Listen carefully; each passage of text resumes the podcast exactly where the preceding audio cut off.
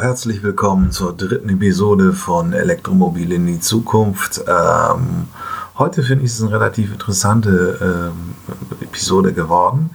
Ähm, hauptsächlich, weil Moja in Hamburg startet, der Ride-Sharing-Plattform von ähm, Volkswagen. Was ist das? Das ist im Prinzip ein Sammeltaxi mit ein Service mit einem äh, als Sammeltaxi aufgezogen mit elektrischen kleinen Bussen. Volkswagen hat dafür seinen E-Crafter ja ein bisschen umgebaut und auch vorgestellt.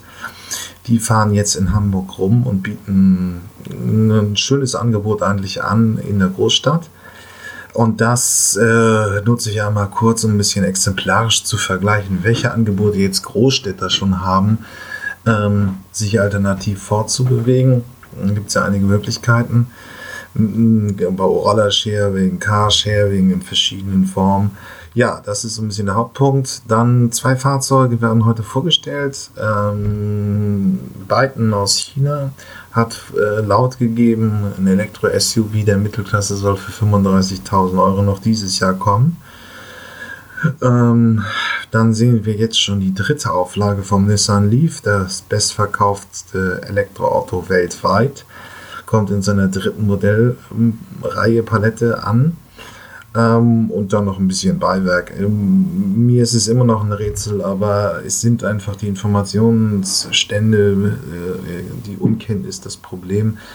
Ähm, Elektroautos setzen sich in Fuhrparks noch nicht durch. Ähm, ich, ähm, ähm, und äh, da gibt es immer noch nur 4,4% alternative Antriebe nochmal eine Nachricht, die einfach zeigt, auch dass in der Autoindustrie einiges passiert. Äh, Volkswagen will jetzt Ökostromanbieter werden. Ähm, Harley schwächelt da mit dem Absatz sehr stark. Ähm, die wollen jetzt das erste Elektromotorrad bringen. Also der Easy Rider fährt in Zukunft elektrisch. Was haben wir noch? Ähm, eine interessante Nachricht, aber mir so aus Mediengesichtspunkten. Äh, Edison Media, Edison Media von Handelsblatt hat sehr schön aufgearbeitet, wie es zu dieser irrigen Zahl von 17 Tonnen bei CO2-Ausstoß beim Akku eines Elektroautos kommt, wie sich da so Fake News verbreiten. Das stelle ich einmal kurz in der Rubrik Verbrenner abwickeln dann vor. Okay, das war's für heute. Viel, äh, viel Spaß mit der Episode. Ende des Jahres äh, mehren sich ja immer so, vieles trifft sich ja dann auf der CES in Las Vegas. Äh, die große Konsumgütermesse praktisch. Und da wird es immer mehr, schon in den letzten Jahren waren die Autohersteller massiv vertreten. Nun sind sie dieses Jahr auch wieder massiv dabei. Und um es mal ein bisschen abzukürzen, etwas, was für sie relevant ist in diesem Jahr, ist auch ganz klar dieses 35.000 Euro für einen Elektro-SUV der Mittelklasse.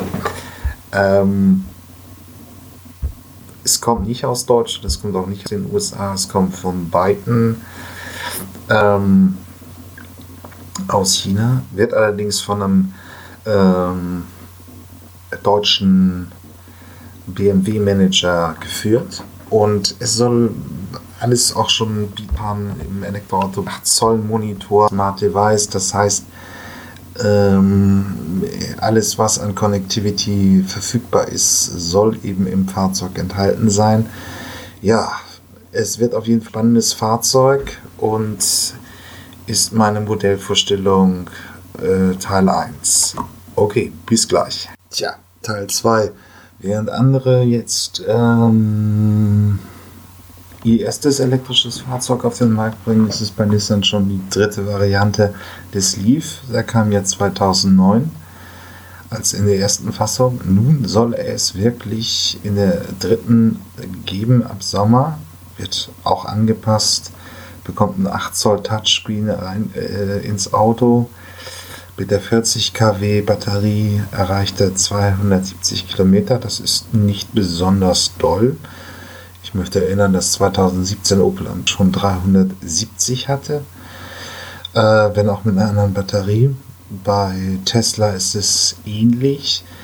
Ähm, das ist noch relativ wenig. Allerdings, pff, Nissan hat es auch nicht unbedingt nötig, denn es ist ja im Prinzip, äh, der ist der Leaf immer noch das meistverkaufteste Elektroauto. Also Jetzt wird dann neuer Aufguss präsentiert. Wir werden mal sehen, wie er sich im Verkehrstest schlägt. Ich bin auch sehr gespannt.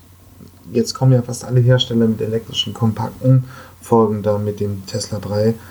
Und da stellt sich für mich eben die Frage, ja, äh, da stellt sich für mich halt die Frage, wer ist der Beste in der elektrischen Kompaktklasse? Ich denke mal, das werden wir in 2019 auf jeden Fall beantworten können. Okay, bis gleich. Ja, Trendauto. Ja, nicht richtig hin, weil es eine Stadt ist. Aber nichtsdestotrotz, jetzt erst Zero-Motorrad wurde auch mal auf der CE Vegas vorgestellt. Auch den Schritt Harley. Nicht die klassischen Historis, sondern eben da, wo sich die Italien trifft, eben in Las Vegas.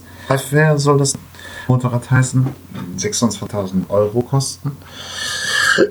Ähm, ist ja auch in der Stammmarke des South mit seinem Blubbern die Elektromobil angekommen. Ich finde es ein bisschen schwach, 0,5 Minuten von 0 auf 100. Das war für den Motorrad auch der Ektor äh, bekannt für eine Beschleunigung, gerade in dem Bereich. Das ist nicht viel, aber 100 äh, Kilometer Reichweite. Das hat ja sogar dann einen gewissen Nutzwert. Man fährt ja im Regelfall auch nicht äh, tagelang. Ähm, also hat er den schon geschafft ins Elektromobilzeitalter. Bis gleich. Willkommen bei Elektroautos im Fuhrpark. Ähm, wie zu erwarten war, so am Jahreswechsel gibt es viel häufiger irgendwie einen Wasserstand. Was hat sich im Thema Elektroauto verändert und bewegt äh, im Jahr 2018? Und es sieht im Fuhrpark noch bedeutend schlechter aus als bei den privaten Nutzern. Nur 4,1 4,4 Prozent der Fahrzeuge haben einen wenigstens teilelektrischen Antrieb. Also vom reinen Elektroauto sind wir noch relativ weit weg. Ähm, weswegen, ich habe den Link beigeführt, das sind so Spezialzeitschriften für, für einen Fuhrparksbetrieb, äh, fuhrpark.de. Was hindert noch Flottenmanager am Umsetzen? Naja, es wird als Hauptpunkt eben äh, Wissensdefizite angeführt. Das ist auch meine Erfahrung. Es herrscht irgendwie doch überhaupt kein Druck, da sich äh, ähm, kundig zu machen. Es gibt auch relativ wenig Möglichkeiten, aber das ist ja hier ein Ansatz, also mit diesem Podcast da entgegenzuwirken. Entschuldigung. Ja, das ist live. Ähm, auch der Hauptargument, was gegen die äh, ähm, Elektroautos äh, im Fuhrpark angegeben wird von den Fuhrparkmanagern, ist immer noch die geringe Reichweite. Das sehe ich bei den jetzigen Modelljahrgängen eben absolut nicht mehr. Es ist eigentlich auch schade, weil bestimmt gibt es in vielen Fuhrparks diese klassischen Profile. Geringe Tagesfahrleistung, hohe Wiederholung in der Woche, im Monat, im Jahr. Und dann ist der elektrische Antrieb jetzt schon 2018 einfach auch kostenoptimaler, als es ein Verbrenner ist. Und man muss auch nicht den Diesel 6 kaufen, dass man mal dahingestellt, wie lange der noch rechtlich sauber bleibt und wie lange der noch in der Lage ist, äh, ähm, wirklich so, so, sauber zu sein, dass er von irgendwelchen Fahrverboten, Einschränkungen oder was auch immer kommen wird in der Verkehrsgesetzgebung nicht betroffen ist. Lassen wir es mal wirklich dahingestellt, ob jetzt die modernen Fahrzeuge in diesem Bereich es noch wirklich schaffen. Punkt ist eben wirklich, wenn man die entsprechenden Fahrprofile hat, kleine Tagesfahrleistung, hohe Wiederholung, ähm, kann man Elektroautos in den Fuhrpark einfügen. Ähm, ähm, und deswegen finde ich dieses Argument mit der geringen äh, Reichweite so ein bisschen vorgeschoben. Das ist so 2012, 2013 hatte das eine inhaltliche Berechtigung, aber heute definitiv nicht mehr. Naja, dann wurde in den Befragungen von Dataforce eben auch angegeben, dass viele es jetzt prüfen, den Einsatz von alternativen äh, Farbantrieben im Fuhrpark.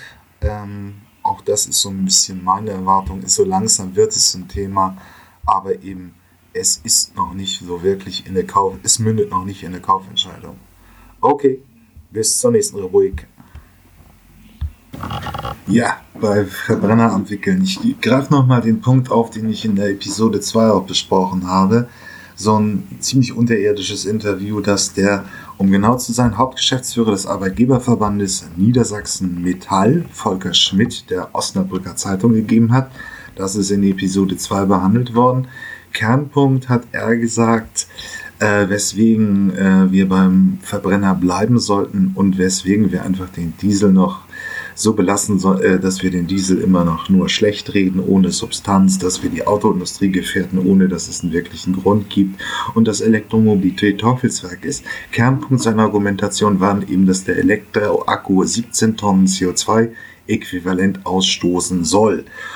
Und ich habe das natürlich als Link beigefügt. Edison Media, das ist äh, die Mobilitätsplattform von Handelsblatt, hat einen sehr schönen Artikel darüber veröffentlicht und ganz genau ausge äh, herausgedröselt, wie es zu dieser Annahme kommt, dass 17 Tonnen CO2 beim normalen Elektroauto ähm, Akku auftreten sollen, was also wirklich auch zu viel wäre, was also wirklich Verbrenner äh, besser dastehen lassen würde bei der Klimabilanz, als es Elektroantriebe darstellt. Und das ist äh, vom schwedischen Journalisten so ein bisschen falsch in die Welt gepustet worden. Es gilt auch für eine 100 äh, kW Batterie, die so eigentlich auch keiner kauft. Die Zahl ist also Unsinn und das, äh, wie dies entstanden ist, wie diese Missverständnisse, äh, Missverständnisse äh, entstanden sind, was in Schweden berechnet worden ist, was auch an sich hat Edison äh, Handelsblatt in diesem beigefügten Link sehr schön dargestellt, sehr genau. Also man muss auch nicht auf äh, Tesla zurückgreifen um das Ganze zu widerlegen. Die Zahl ist so insofern falsch und irreführend. Sie wird aber trotzdem halt auch auf diesen vielen ne-, Fake News Portalen immer weiter nochmal aufgearbeitet und äh, weiter verbreitet und sie hat sogar auch es geschafft, den ähm, Arbeitgeber, den Hauptgeschäftsführer des Arbeitgeberverbandes Metall in Niedersachsen in die Irre zu führen. Ähm, sehr schöner Artikel, deswegen, das ist, kann man sich wirklich gerne mal angucken. Nicht nur unter dem Punkt, das ist, dass die, äh, dass es Quatsch ist, äh, dass 17 Tonnen einfach zu hoch gegriffen ist, dass das so eine Scheindebatte ist, um das elektroautomatisch zu machen, sondern auch wie so eine Fake News äh, praktisch in der neuen Medienlandschaft entsteht und sich hält und dann immer wieder weiter verbreitet wird und dann irgendwann glauben ist, halbwegs intelligente Köpfe auch noch. Ähm, deswegen, das ist wirklich ein interessanter Artikel und ein Nachklapp zum äh, letzt, äh, zur Episode, zur zweiten Episode. Okay, bis gleich. Ja, willkommen bei der Rubrik Carsharing. Ähm, eine interessante Nachricht, der Spiegel hat sie auch auf dem Spiegel Online wirklich aufgemacht, so haben es 8 Millionen gelesen. Es geht darum, dass Monia äh, von Volkswagen nun ihren Betrieb in Hamburg aufgenommen haben. Ende des Jahres 2018 haben sie auch schon in Hannover gestartet, aber jetzt geht's los. Was ist Moja? Eine Ride-Sharing-Plattform.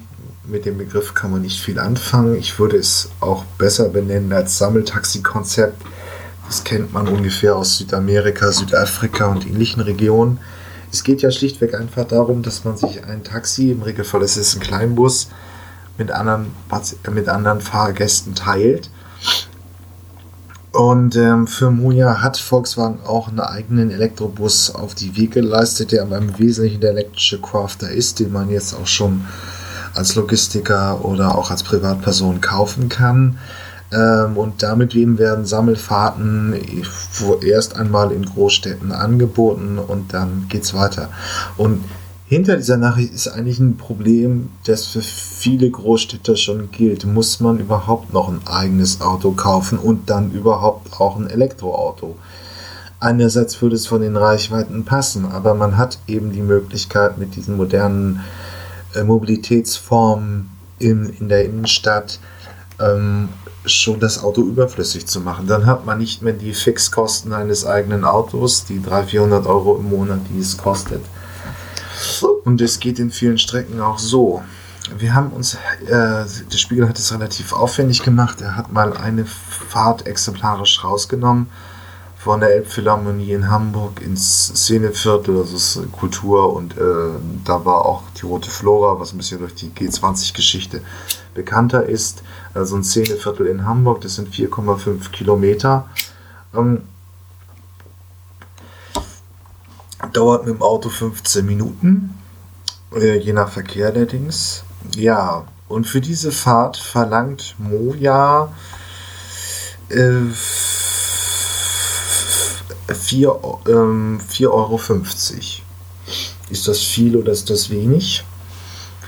Wenn man den Vergleich zieht, das Taxi ist am teuersten. Es ist ja auch am bequemsten. Man hat einen eigenen Fahrer, ein eigenes Fahrzeug äh, und wird punktgenau von einem Punkt zum anderen gebracht. Da kostet die Fahrt 12,40 Euro. Clever Shuttle ist ein anderes ähm, äh, äh, Sammeltaxi-Konzept. Dort ist der Preis 6,90 Euro, 6 Euro, also knapp 7 Euro. Mit Drive Now, einem stationsungebundenen Fahrzeugsystem von BMW, kostet die Fahrt 5 Euro. Stationsungebunden bedeutet, wenn man einmal sich verifiziert hat, einen Account hat bei Drive Now, ähm, kann man eben ein Fahrzeug äh, sich lokalisieren lassen in der Stadt, macht seine Fahrt in diesem Beispielsfall halt eben von der Elbphilharmonie bis in die Schanze, in die Sternschanze rein und stellt das Auto dann ab und dann ist das Fahrzeug wieder für den nächsten verfügbar. Dafür braucht man also 5 Euro. Campino, Cam, Cambio, äh, jetzt habe ich es mit dem Sänger von Toten Hosen verwechselt. Äh, Cambio sind 4,13 Euro. Das ist ein stationsgebundenes äh, Carsharing, ähnlich wie Flinkster von der Bahn. Flinkster kostet 3 Euro, Cambio kostet 4 Euro. Man muss diese Fahrzeuge in einer Station buchen, fährt dann diese Fahrt und fährt sie dann wieder zurück. Also aus Mischmasch von Kilometern zu Zeitverbrauch ähm, entsteht halt der Preis. Ist natürlich ein bisschen teurer. Dann verlassen wir den, ja, dann gibt es noch Car2Go, auch relativ günstig von ähm, äh, Daimler. Es sind im Regelfall kleine Smarts, aber immerhin.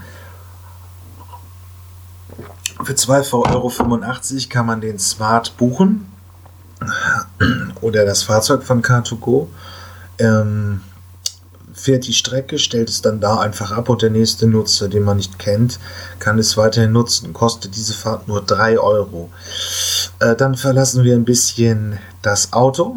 Emmy kauft hier auf. Sind ja ähm, Alexander Maritz war diese Woche eben auch bei den Zukunftsmobilisten zu Gast und wir haben ein Interview gemacht. Es ist ein Elektroroller-Sharing, kostet die Fahrt 2,85 Euro. Ähm, man hatte immer einen Roller, der gedrosselt, einen Elektroroller, der gedrosselt ist auf 45 Stundenkilometer. Äh, dann kommen wir zum ÖPNV, 2,30 Euro. Und Stadtrat, das ist dieses äh, Räderlein von der Bahn, kostet 0 Euro. Die ersten 30 Minuten sind halt frei und das kann man dann auch so bewältigen. Also man hat ein schon differenziertes Spektrum von Möglichkeiten für eine Innenstadtfahrt. Vom klassischen ÖPNV, Zweiräder mieten, ähm, Autos mieten, entweder stationsgebunden oder stationsungebunden und dann die Taxi, äh, die, die Sammeltaxi-Konzepte, wo es dann auch sehr viel günstiger wird, ist, wenn man mehrere Gruppenfahrten macht. Man hat also schon ein gewisses Spektrum im Gegensatz zu noch vor fünf Jahren in den Großstädten, ähm, wo man einfach, einfach äh, ähm, die eine gewisse Fahrt bewältigen kann. Dann hängt es natürlich auch nochmal von den Kriterien ab, wie verlässlich ist der Dienst. Also bei den stationsungebundenen Fahrzeugen weiß ich nicht, ob ein Auto immer da verfügbar ist, wo ich es äh, brauche. Ähm, das Taxi ist sehr verfügbar allerdings auch teuer. Und die Sammeltaxi-Konzepte bringen einen nicht genau dahin, wo man hin will. Das ist bei den stationsungebundenen äh, Carsharing-Diensten wie äh, Car2Go und DriveNow äh, anders. Es sind also verschiedene Spektren. Es wird immer wieder die Frage sein, muss ich wirklich ein Elektroauto kaufen? Und was ist eben auch eine, was hier immer wieder ein Thema sein wird, ist eben die Trennung, wo lebe ich und welche Möglichkeiten habe ich, weil das gilt natürlich auch auf absehbare Zeiträume für die nächsten zehn Jahre, nicht für Kleinstädte und auch nicht für ländliche Regionen. Nur die Mobilität in Innenstädten wird sich anders gestalten, als es heute der Fall ist. Aber das war der erste Aufschlag in 2019 dazu. Das wird sicherlich nochmal ein weiteres Thema werden. Okay, bis gleich. Ja, das war die dritte Episode von Elektromobil in die Zukunft. Mir hat Spaß gemacht. Ich hoffe, Ihnen auch.